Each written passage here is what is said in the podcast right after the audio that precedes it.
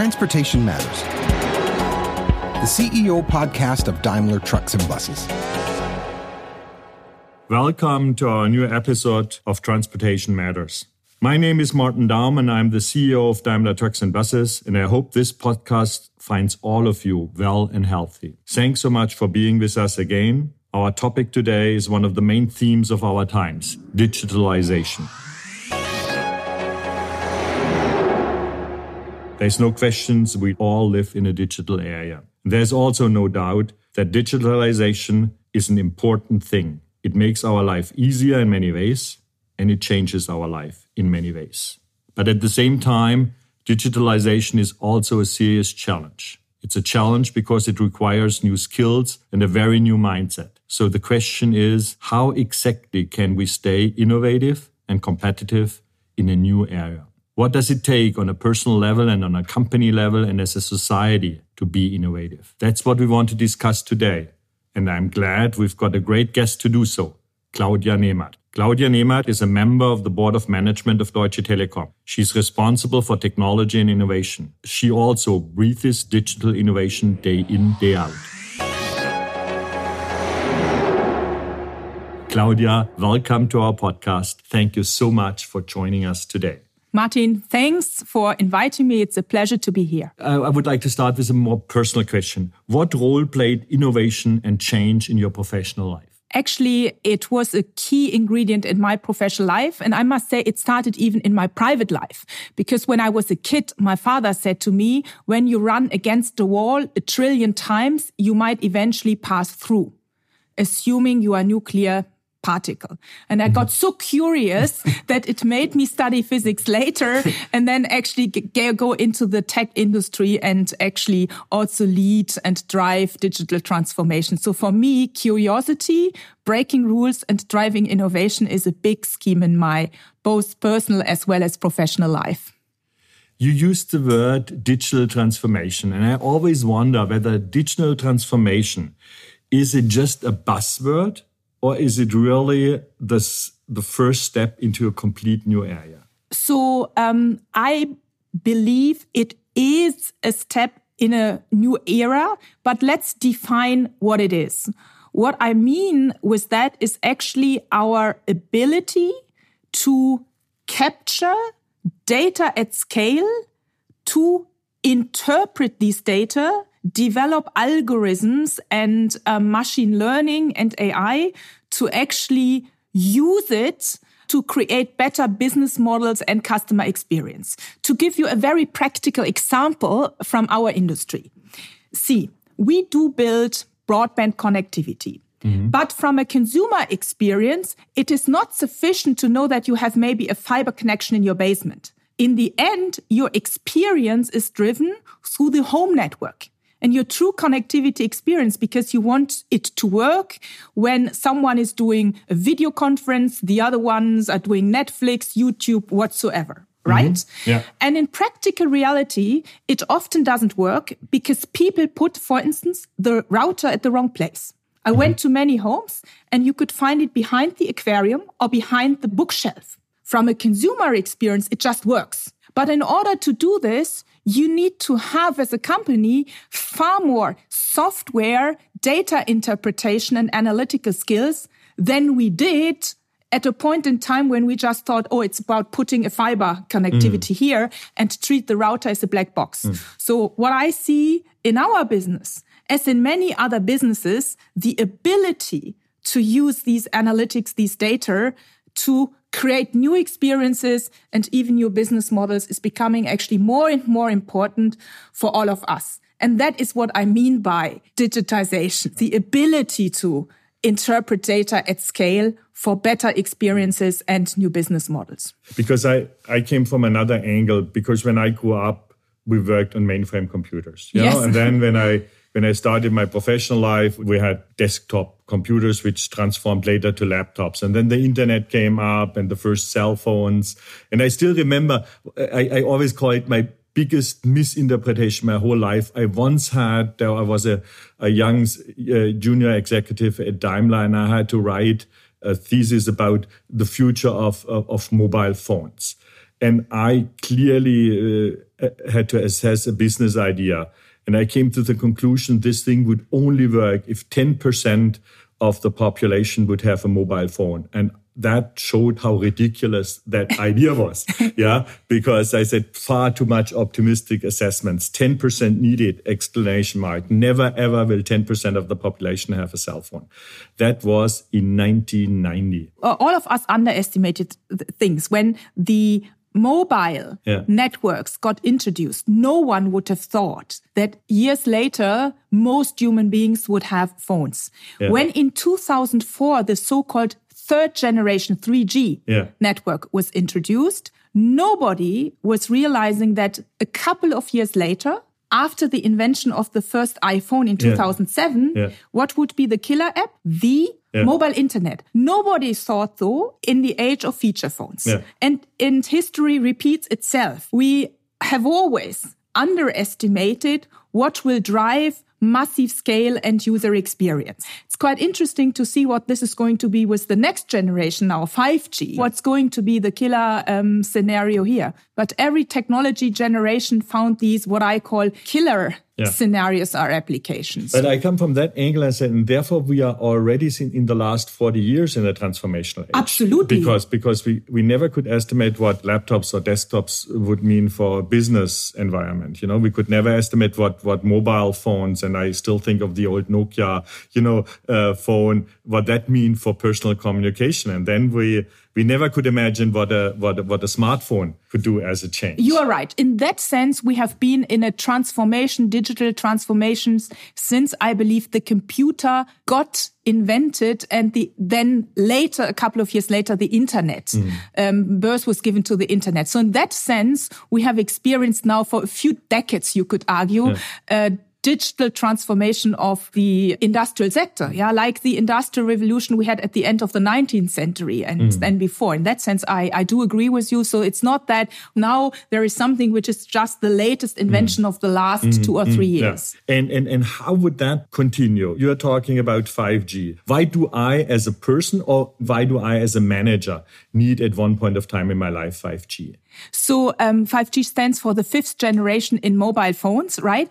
And now it's a little bit like when you had asked me in 2004, what do I need 3G for? Mm-hmm. Yeah. A couple of years later, we realized that you needed to, to carry the internet in the pocket. And now, in order not to give you a technical answer, but more an experience answer, mm-hmm. what actually 5G does is the perfect combination of our physical reality, a digital reality and physical realities in other places, which creates a completely different type of experiences in entertainment, in education, in the design, and later in the realization of fully automated factories. What do I mean? Mm -hmm. To make it very practical, if you go with your kids to the Colosseum, might be somehow boring unless they are fans of uh, the Roman Empire, like mine. Mm-hmm. But um, then you put up glasses which are exactly like the ones I'm wearing. Normal glasses, not these bulky yeah, yeah. virtual reality glasses, Nerdy. and have acoustics in it.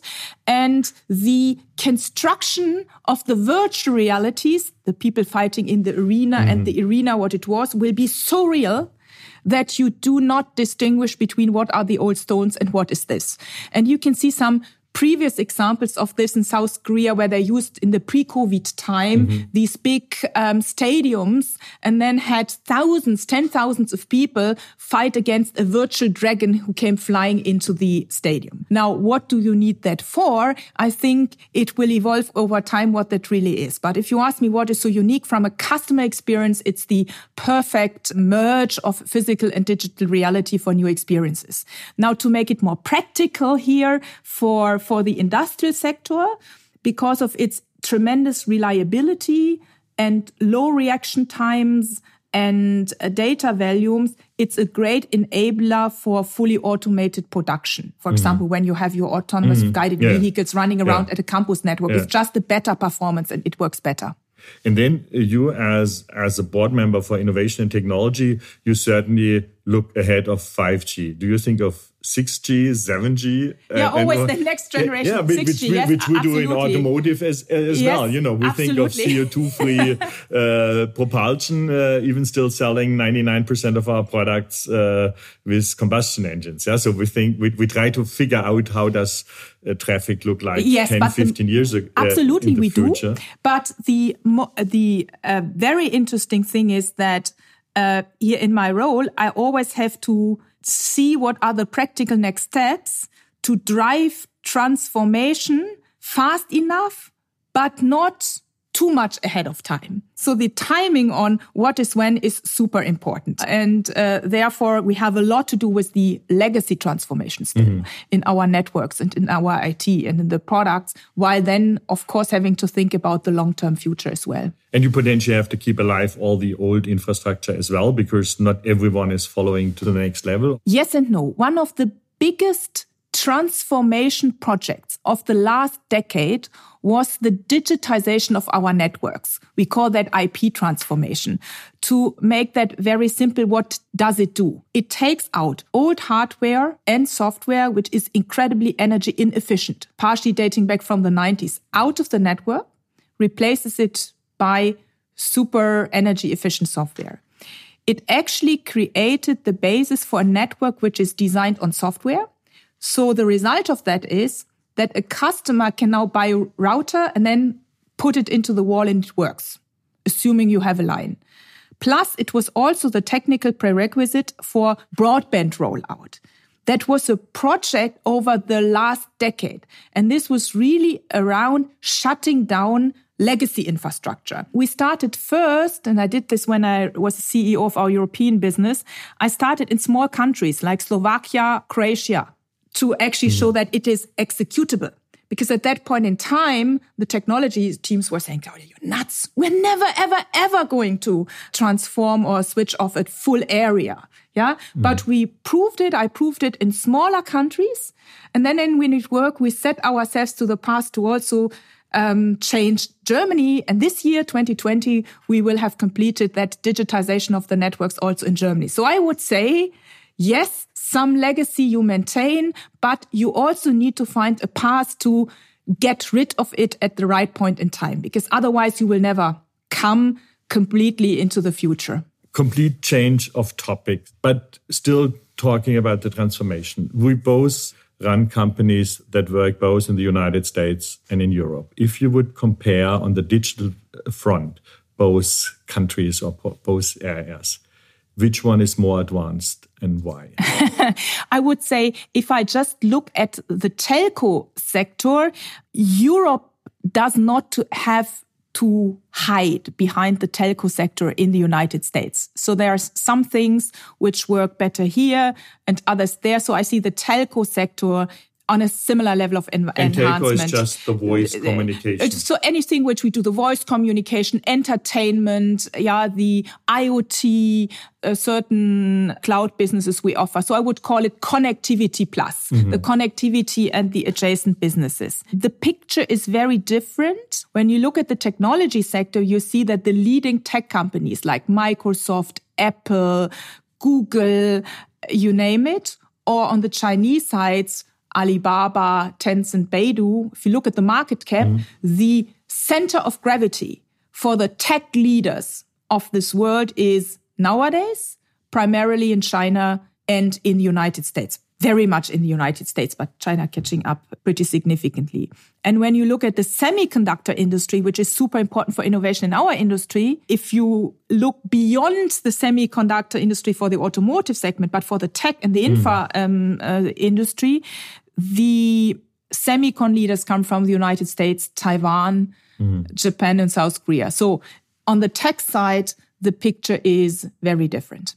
But you could say on the tech side, I'm not so much concerned because the tech side, we are in a global world. We have a free exchange of goods. You can purchase everything. So the business model of this industry, I would say up until more recently, has been a business model of deep global integration and working with players from around the world. Now, what you see is that the geopolitical conflict uh, between the US and China, as well as maybe to some extent the COVID-19 crisis has put some question marks. And now people are thinking, what does that mean in terms of resilience of global supply chains in the future? Mm. But on principle, we do it exactly like that. Yeah. We are global industry and also for security and performance reasons, we have made sure that we have a multi-vendor strategy and that we buy from companies around the world. But then what stops us in Europe to have those really big companies like Google or Microsoft or Alibaba uh, have such a company it's Europe? a fantastic question. I think we in Europe, in Germany, are actually world champions still in building the best cars and yes, trucks absolutely. in the world trucks, and absolutely. trucks in the world. I think we are, even though the market cap of Tesla might not suggest that, but I think we really build the best cars and mm. trucks. We are world champion in industrial automation and in logistics.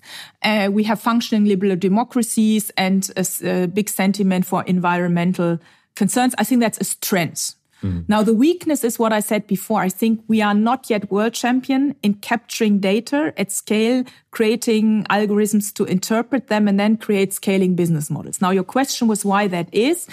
And the first answer I would have to offer is we have been too successful. The success of the past is a curse for the success of the future. Now I'm talking about our own industry. You might remember years ago, SMS was a big topic. It was a huge cash cow for telcos. And many people in telco said, ah, oh, messaging services like WhatsApp would never fly because they are not carrier grade and not that secure. Mm-hmm. Yeah. So what? A few years later, they had a big boom. All the messaging services and um, SMS text messages lost its relevance. So it's the success of the past, the sticking to patterns, plus also an unwillingness to sacrifice cash cows. And that leads me to the next point. I think, especially in Germany, we love incremental improvements. We love processes and rules. And we rather love to stick to them uh, rather than break or disrupt them. And I give you a practical example from our industry. Do you know how long it takes to get the approval for an antenna in Germany? On average, two years. In South Korea, which is the leading country on 5G, takes a couple of days. Mm-hmm. Yeah. So we are also a little bit over administrated country, which sometimes requires a lot of energy to actually break that.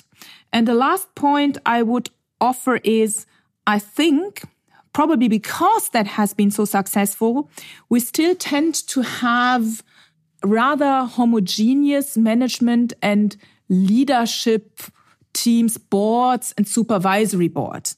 And we need more diversity. And I'm now not talking about gender diversity only. What I mean is more people mm-hmm. in critical functions who truly understand platform models, data, algorithms, how that drives the consumer experience of the future and what will be the consumer experience. You know, before I entered this room, I, I saw, I saw a message which said, a rich country is not a country where all poor people can afford cars as well. A rich country is a country where rich people use public transportation. So what does it say for your industry? what is what people consider the beauty of transportation in the future? And mm. are we willing to radically accept that early on, even if that has some impact on our wonderful, super successful core business? Mm. And in order to accept that, I think it helps to have more diversity when it comes to the experience background of human beings who, who call the shot. And, and you say on the one side, yes, you need the, the external impulse through supervisory boards and through advisors, but you need that as a general culture inside the yes. company. Yes, everywhere. So everywhere, I see it as well. For example, in technology, in our technology area, when you have organizations where people for a long period of time have always done the same, have always worked with the same platforms, the same platforms of the same vendors. I would say they have almost like an erotic relationship with that platform and that vendor. Mm. How do you want to create change? People see that then as a threat to their existence mm. if you do it. The practical advice I would have the way we tackled this in our IT and technology is basically we dissolved the traditional line and hierarchical organizations and are replacing it through what I call skill-based organization. So the governance thought are organizations, we call that chapters. And then you have the chapter of people who know software engineering, the chapter of people who are architects, the chapter of people who are um, AI specialists. So skill chapters. And then when it comes to projects, we look at how to get the best skill mix and then we um, staff people on these projects for a certain period of time. Specifically when it comes to the i would say more creative functions or which are under disruption. But then the interesting part is i can see in your work on projects that you go with such a chapter organization or we call it swarm organization. Yeah. but when you look on the other side like a business I have to run with 100,000 people around the globe, you need some kind of hierarchical structure in between as well. Absolutely. And I would say I have altogether, uh, I mean, DT has over 200,000 people yeah. and uh, in technology alone uh, have altogether these 80,000. And therefore, what I think is very important to figure out what parts of the business you run how. And there are things where the histo- I would say the historic processes of running it are actually perfectly fine. You do not want to have a big failure tolerance. You do not want to have a tryout culture. I want perfect management of the network operations center 24 times seven days all the time. And then there are other areas when it comes to product innovation, technology innovation, where you need to have more disruptions. Mm. But I just want to make a remark on what I think is a misunderstanding on agility, because I believe you need clear guidance and principles, especially in that culture. So this is for me not when I say we work flexible, that this means chaos and basis democratic decision making. Mm -hmm. To give a practical example of this, when we changed our IT, historically we had very central decision making for very little points we had a planning process where we planned features for the next two years to come and allocated people to that. And that turned out four years ago like didn't work at all. So what we did is we delegated the decision making on the features to de be developed to joint business and IT teams. So where there was a decentralization of decision making, but at the same time, we got much more rigorous when it comes to architectural principles to which people need to stick and on mm. priority mm-hmm. setting for the portfolio. Mm-hmm. So the decentralization of decision making to be close to optimizing the consumer experience has its so to say, um, twi- twin. Yeah, yeah. Um, what you need to do then at the other side, really enforce mechanisms like architectural guidelines so that you have rigorosity. I'm just mm. saying it's a different type of discipline and rigorosity than through the historic, rather hierarchical and demand and control cultures. Yeah, and I think this is a very, very good approach because, uh, and, and what stuck with me was is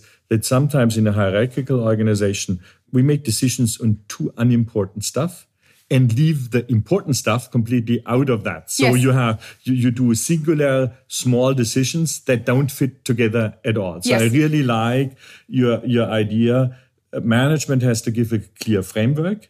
And inside that framework, it's a complete freedom in it. Absolutely. And management needs to focus far more on what you said, the important decisions and the real trade-offs. Mm. And not delegate that to the lower levels. Yeah. So the real trade-offs between portfolio areas and the clarity of guidance on things like architecture and expected outcome. Mm. That requires even more leadership, I would say. Whereas leadership should not be confused by micromanagement or nitty gritty stuff, which doesn't get better because people make the decisions who are far away from understanding the very practical problem with the uh, customer. And it seems you, you, you found a good way to do that because when I was preparing for that podcast, I was surprised Telekom only exists 25 years. But now I would say you are one of the few high tech companies in, in Europe that are really internationally successful. Yeah, I would say yes, the transformation of Deutsche Telekom was huge over the last 25 years, as you said, in many things, in terms of like brand perception, in terms of softwareization, in terms of internationalization, mm, uh, where it started. So, um, yes, indeed it was. And I must say, in our industry, we maybe had the luxury situation, unlike other industries, that we experienced disruption earlier. And disruptions through the over so-called over-the-top players who capture more value, the Netflixes of the world, mm-hmm. etc. So we experience disruption in our industry from outside all the time. Mm. And I believe that's actually good to have some something which inspires you to to change. And, and who pushes you the most? Is it the customer who wants more? Is it those players you just mentioned who, who deliver content? Or is it just the technology advancement from your suppliers? Or is this regulation? What, what pushes you I would say everything. The industry is driven very much through customer needs. Why? Because you assume the over the top experience you have with Amazon as the norm. Yeah. So having another industry than ours creating a new norm for great customer experiences pushes us on the expectation on the customer side. Second, technology evolves rapidly in this industry, mm-hmm. always. Then I think needless to say that regulation has a huge impact on the value creation in this industry. And to also make this very practical, for example, in Europe, we have the situation that we have hundreds of telcos. In the United States, there are three T-Mobile US being one of them, and in China there are three. So in Europe, regulation has always pushed for end consumer prices but not for long-term investments. Mm-hmm. And that is also the reason why the supplier industry ha- was actually nurturing itself more from the other markets mm-hmm. than from the European market. So regulation has a huge impact on value creation. And if you compare Deutsche Telekom to other European telcos, I think we are in a structurally privileged situation because we have assets in Europe and in the United States mm-hmm. because the average revenue per user is significantly higher in United States compared to any market in Europe. So regulation has a huge impact. And why is that so? Um, that is because the regulation has always pushed for allowing new entrants mm-hmm. which could use the infrastructure of the existing ones for relatively cheap conditions. So European regulation has been end consumer price focused and always pushed for more competition and no consolidation.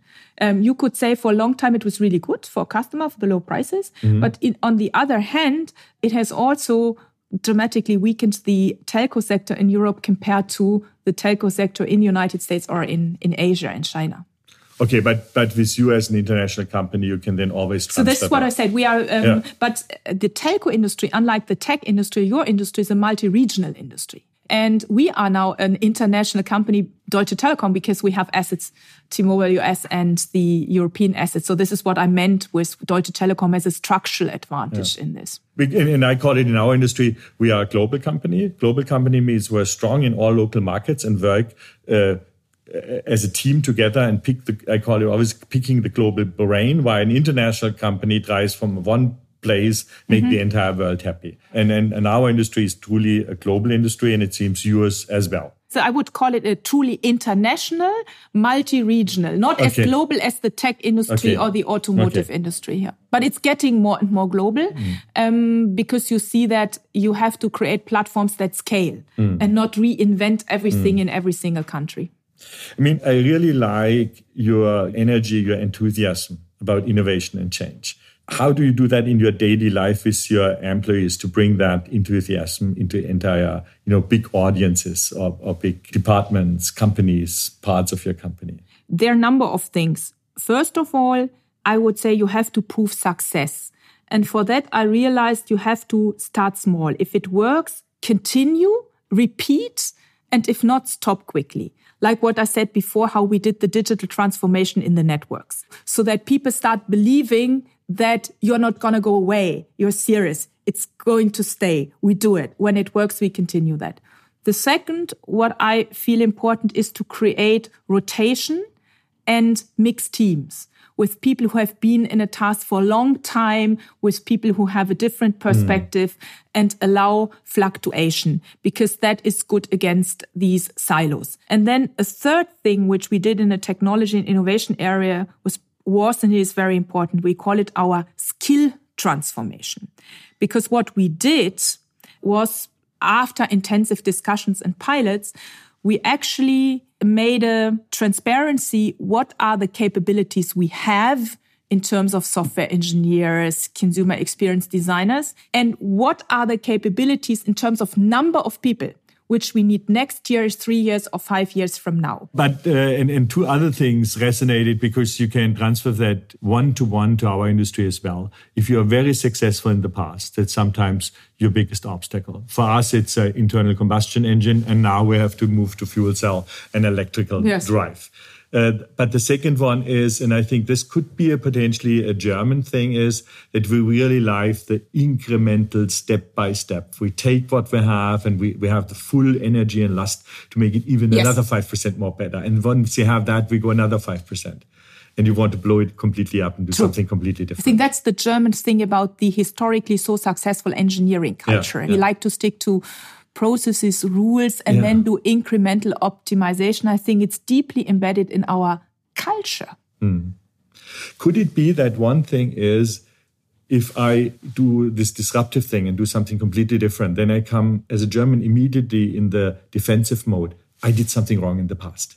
Yes. And I want to defend yes. that. Yes. It, yeah. Yes. I have. How do we overcome that defensive mode? Uh, that's because the past was not bad, but the new thing is even better. Yeah. So let's go for the new one. I think it's a question of recognition. And what I learned in the skill transformation also is a personal experience. People want to be recognized for what they have done by their peer group. Yeah. They want to be regarded. And let's assume you are an expert in a certain discipline and you are age 50. Um, then your peer group appreciation mm. depends on it. So the skill transformation fails if you do not create a narrative for recognition of human beings. Mm-hmm. Yeah. So therefore, I believe it has to do with finding the right balance of allowing celebration of the past, taking the fire from the past, was its good, and translating it into the future. So as we have a past, mm unlike very new companies. So I think it's not about devaluing the past. It's about understanding your professional journey as a lifelong mm. learning. And the more experience and the older you get, you, the more experience you have to contribute. But you can contribute the experience to other things. So part of that, the skill transformation is really making sure that we value the past as well mm. we value the past as well, that it is not the narrative, now we know all better, and in the past we did all wrong. It's more saying, okay, now what can we capture to actually adapt to the future? And another important thing is we need to look more at the performance of teams than individuals. What I mean by that. Managers who have to develop something, for example, our smart speaker, would of course always on an individual basis have the best. And then mm. they come to me and say, yeah, but Claudia, we do not have these AI or voice specialists internally, so we hire them all. Then the skill transformation doesn't work because the moment you get in a new skill, you are a beginner. So how do you do this? Or how are we trying to do this? We try to compose teams so that you do have always people who have done exactly this for a longer time and have proven that they can do it mm-hmm. together with the ones who are the beginners.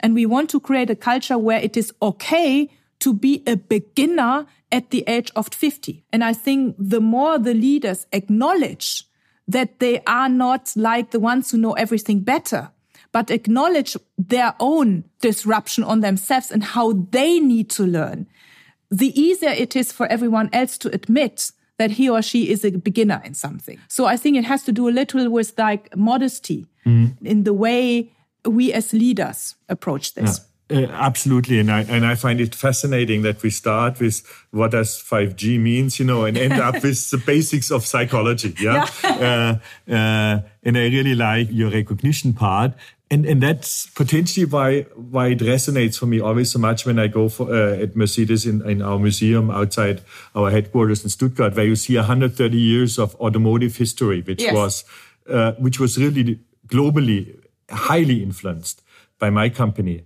And it shows that we reinvented ourselves over and over and over again. And I'm sure that we'll have a completely different uh, vehicle in even in 15, 20 years from now.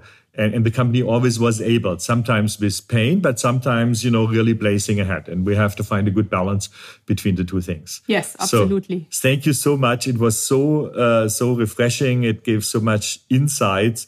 Thanks for that conversation, Claudia. It was a pleasure to have you with us. Thank you for having me here.